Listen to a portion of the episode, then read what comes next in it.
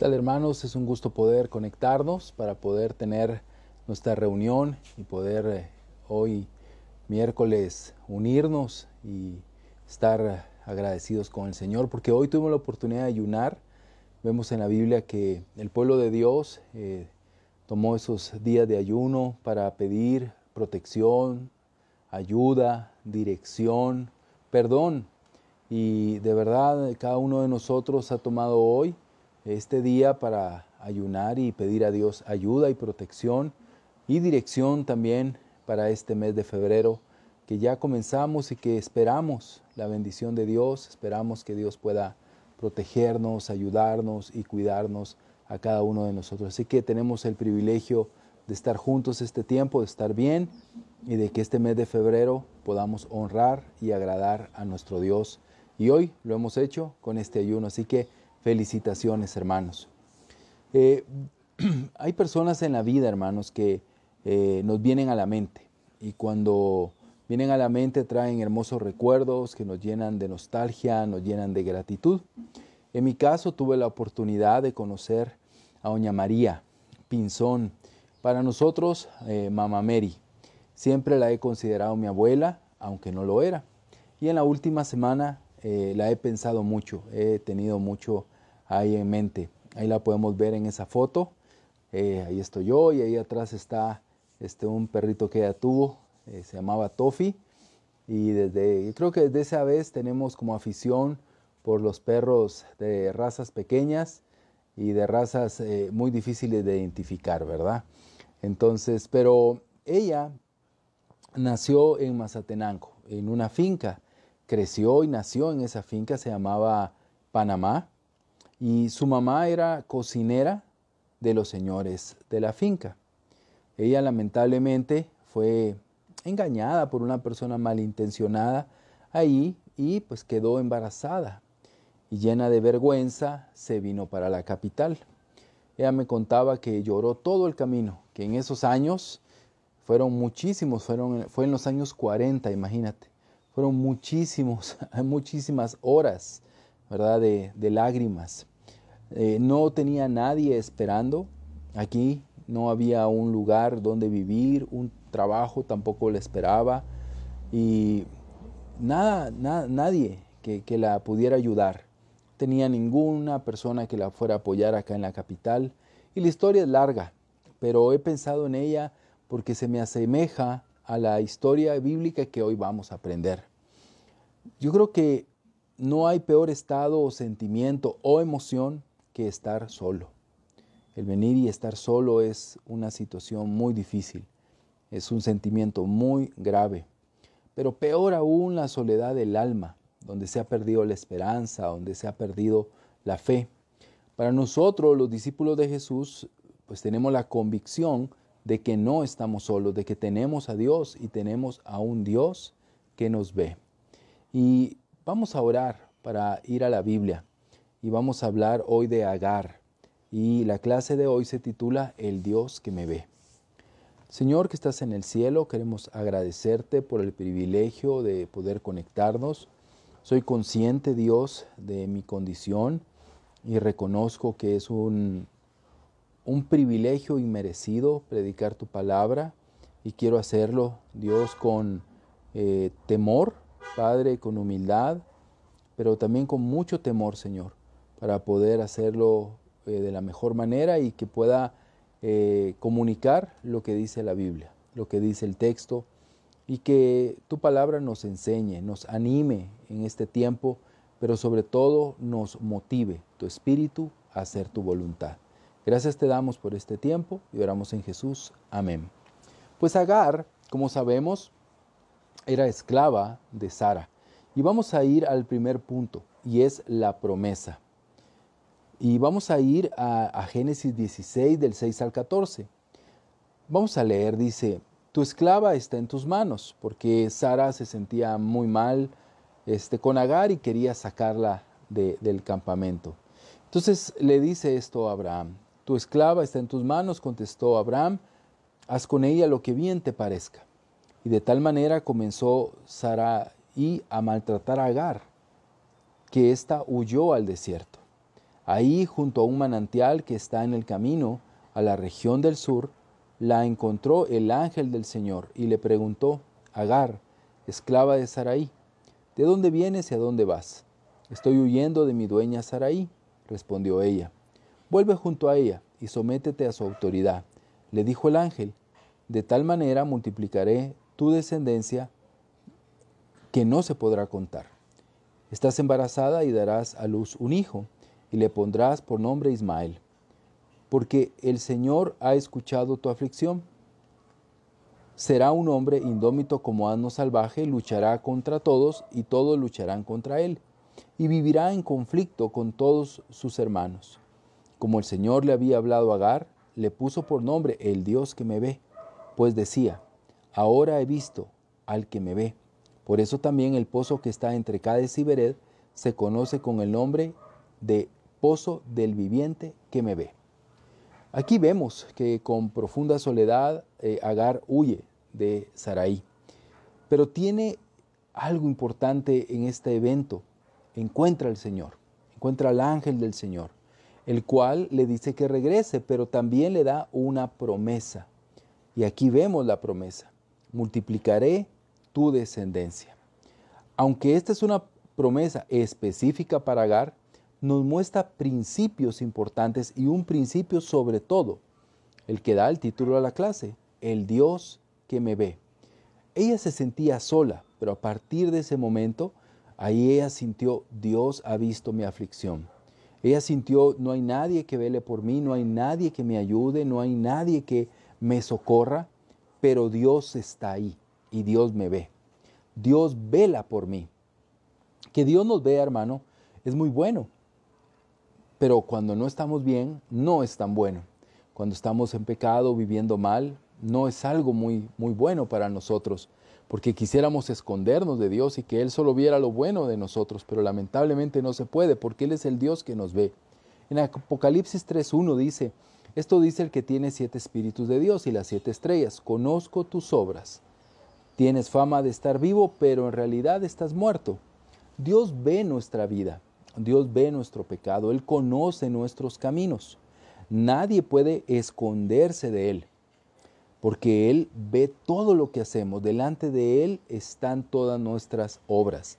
Podemos tener fama o una cierta reputación, pero delante de Dios Él conoce la verdad. Él sabe lo que somos. A veces estamos afanados este, manteniendo una apariencia sosteniendo una reputación, un nombre, pero Dios sabe la verdad, Dios sabe cómo estamos.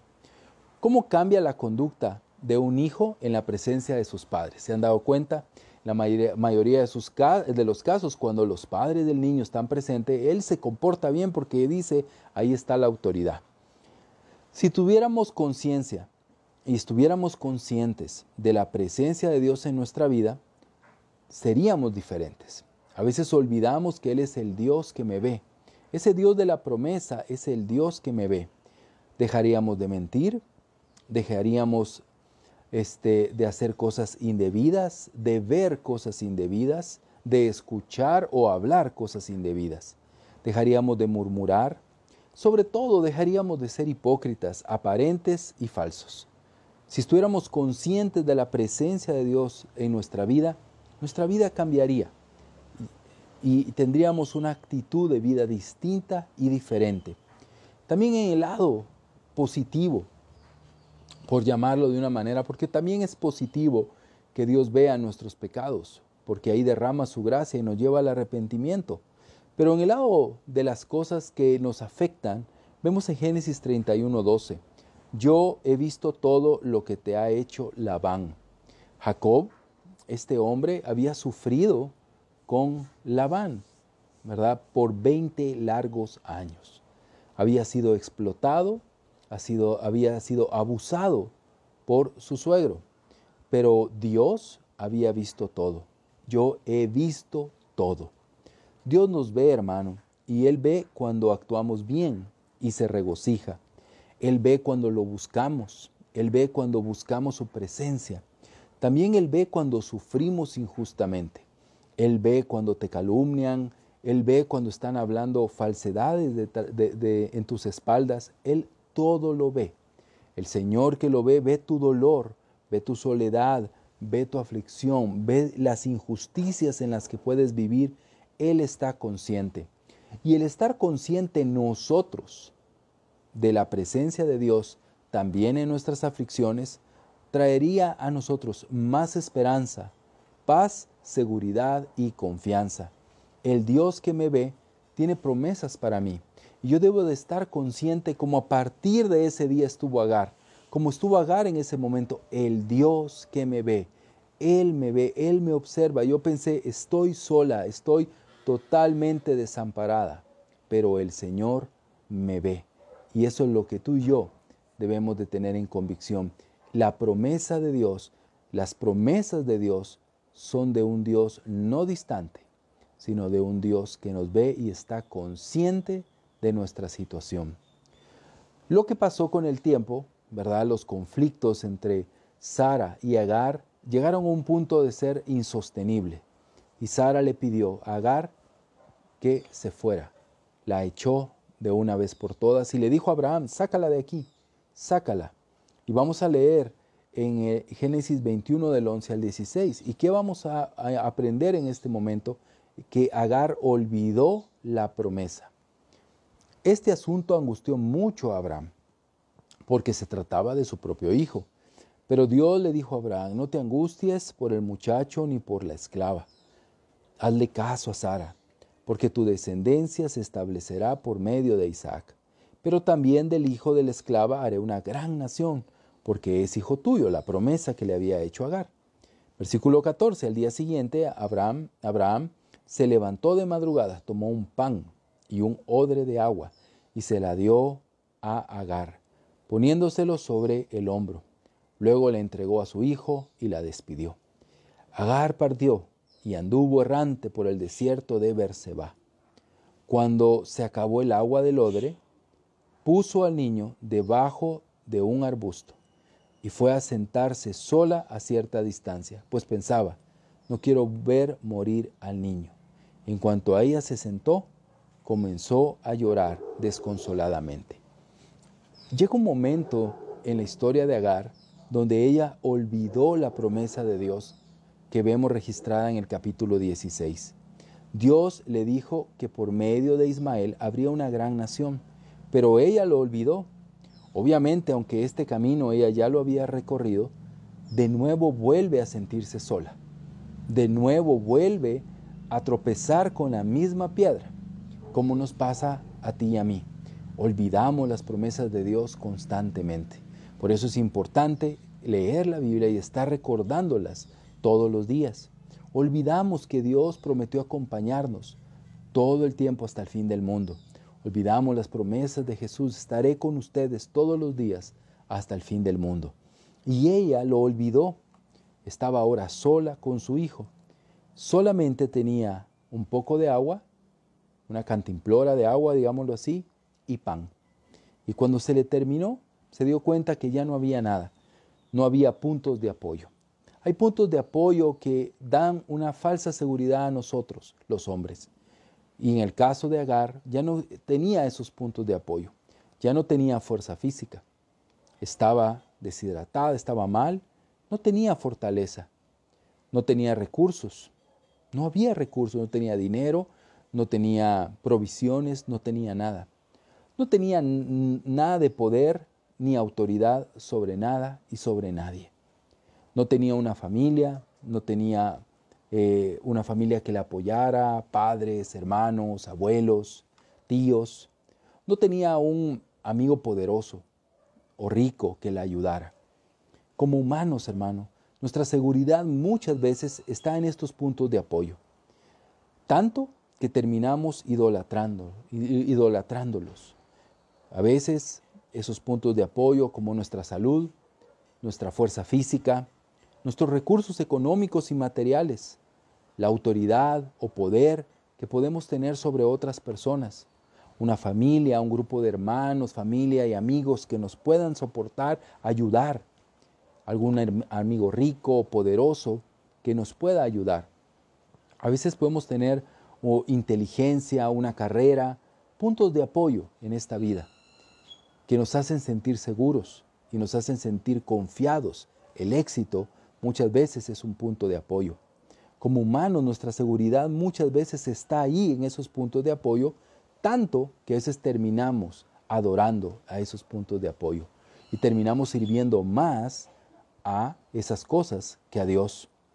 Sabes, Agar ya no tenía puntos de apoyo y tal vez tu hermano que estás conectado, estás, has estado como un, este, una fila de dominós, cada punto de apoyo cayendo uno tras otro.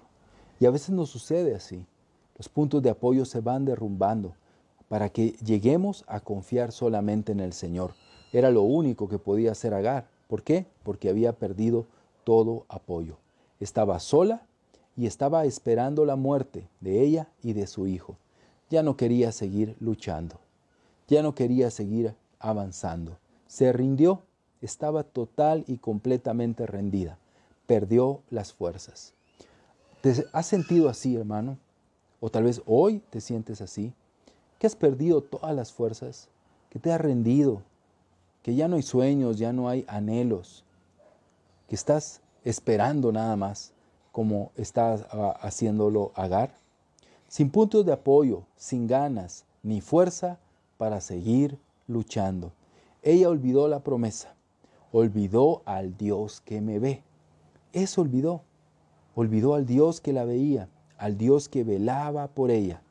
Porque olvidó a Dios, perdió toda esperanza. Toda esperanza porque su mirada ya no estaba puesta en el Salvador, ya no estaba puesta en el Señor, y perdió toda esperanza porque olvidó la promesa. Lo increíble y lo bueno es que Dios no olvida sus promesas y que Dios la auxilió como muchas veces hace con nosotros. En los versículos del 17 al 19 dice, Cuando Dios oyó al niño sollozar, el ángel de Dios llamó a Agar desde el cielo y le dijo, ¿qué te pasa, Agar? No temas pues Dios ha escuchado los sollozos del niño. Levántate y tómalo de la mano, que yo haré de él una gran nación. En ese momento Dios abrió a Agar los ojos y ella vio un pozo de agua. Enseguida fue a llenar el odre y le dio a beber al niño. Él no olvida sus promesas. Dios no olvida y Dios interviene por medio de su ángel y dice, ¿Qué te pasa, Agar? ¿Qué te pasa, Agar? ¿Cuál es el problema? Y Dios pregunta, ¿qué es lo que te pasa? ¿Qué es lo que te pasa? Es increíble, hermano, pero la palabra ángel en el Nuevo Testamento también se traduce como mensajero. Y de pronto, aunque nosotros no vamos a ver ángeles celestiales, Dios ha dado a esta tierra mensajeros, personas que Dios ha enviado con esa pregunta. ¿Qué te pasa? ¿Cómo has estado? Agradezco a Dios porque en estos años de ser cristiano he tenido esos mensajeros que vienen y me preguntan, ¿qué te pasa, Paulo? ¿Qué te sucede? ¿Cómo has estado? Ya depende de mí si soy abierto o no, ¿verdad? Pero en este momento vemos a estos ángeles llegando a Agar y decirle, ¿qué te pasa? este ángel, perdón, y luego dice, no temas. Es increíble, pero muchas veces el Señor cuando aparece a un hombre le dice, no temas. Hoy estaba leyendo la historia de Jesús, ¿verdad? Y, Jairo, y cuando le dicen que su hija está muerta, el Señor lo agarra y le dice, no temas, cree solamente. El temor nos ha paralizado. El temor por décadas al ser humano o por siglos lo ha paralizado lo ha frenado y Dios está ahí para decirnos, yo estoy acá. No tengas miedo, aquí estoy yo, no te preocupes. Como cada uno de nosotros debe entender y debe de comprender, Dios está ahí con nosotros, porque Él es el Dios que nos ve y el Dios que no olvida las promesas. Como hemos hablado, las promesas de Dios nos llevan a la acción, ¿verdad? No a la pasividad, sino a actuar. Pero antes de actuar, debe de existir un encuentro con el Señor. Volver nuestra mirada en Dios y regresar a Él. Si actuamos, si tú dices, bueno, me voy a parar y voy a actuar, voy a hacer, sin un encuentro previo con el Señor, tristemente te cansarás y no podremos avanzar. Por eso primero el ángel se le acercó, hubo una presencia de Dios en ella que le infundió el ánimo para levantarse y actuar. Tú y yo necesitamos crecer en nuestra relación con Dios, hermano.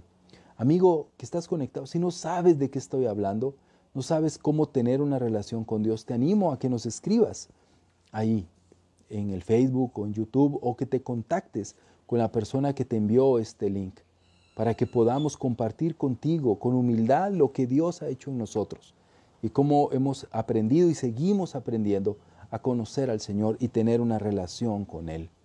Mi corazón necesita de la presencia de Dios. Necesito todos los días renovar y restaurar mi relación con Dios. Dejar los lamentos, dejar los puntos de apoyo que se perdieron y dejar de lamentarme por ellos y buscar el mejor de los apoyos, que es Dios. Luego de esa presencia de Dios viene algo importante y es los imperativos, las órdenes. Aquí el ángel le da dos órdenes, levántate y toma de la mano al niño.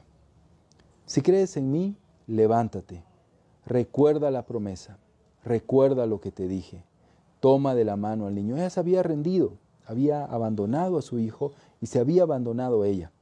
Levántate y toma la mano de los tuyos, hermano. No te abandones, no abandones a los tuyos.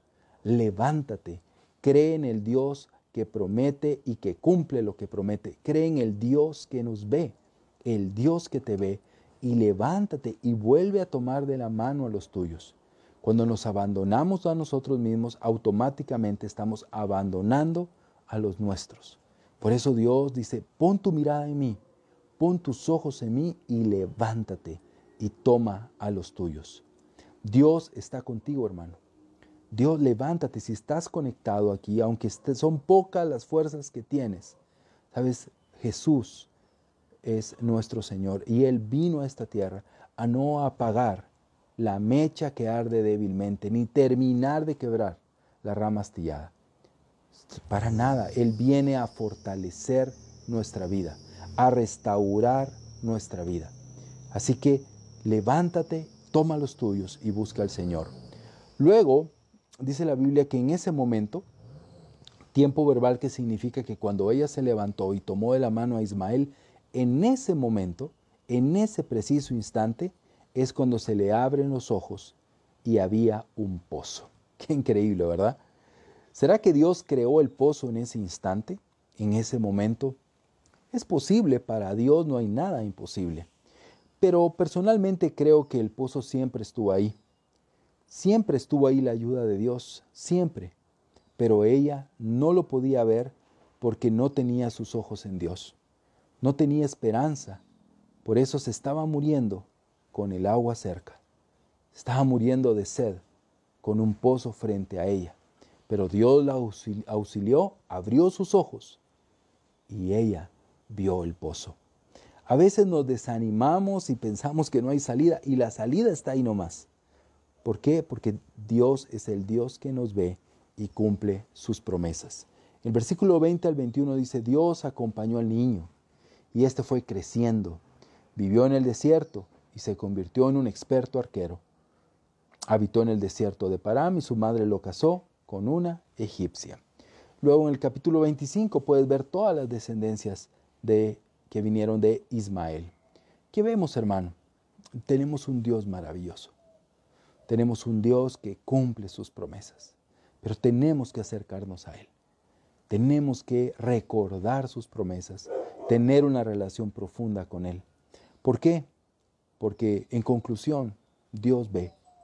Él ve lo que estamos haciendo. Él ve nuestras dificultades, necesidades y pecados. Él ve nuestras aflicciones. Él ve nuestros dolores. Dios ve. Pero también Dios auxilia. Dios no es indiferente. Dios no solo observa y se da la vuelta. Dios auxilia.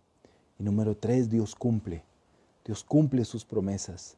Dios cumple lo que Él ha escrito y ha dicho con su boca.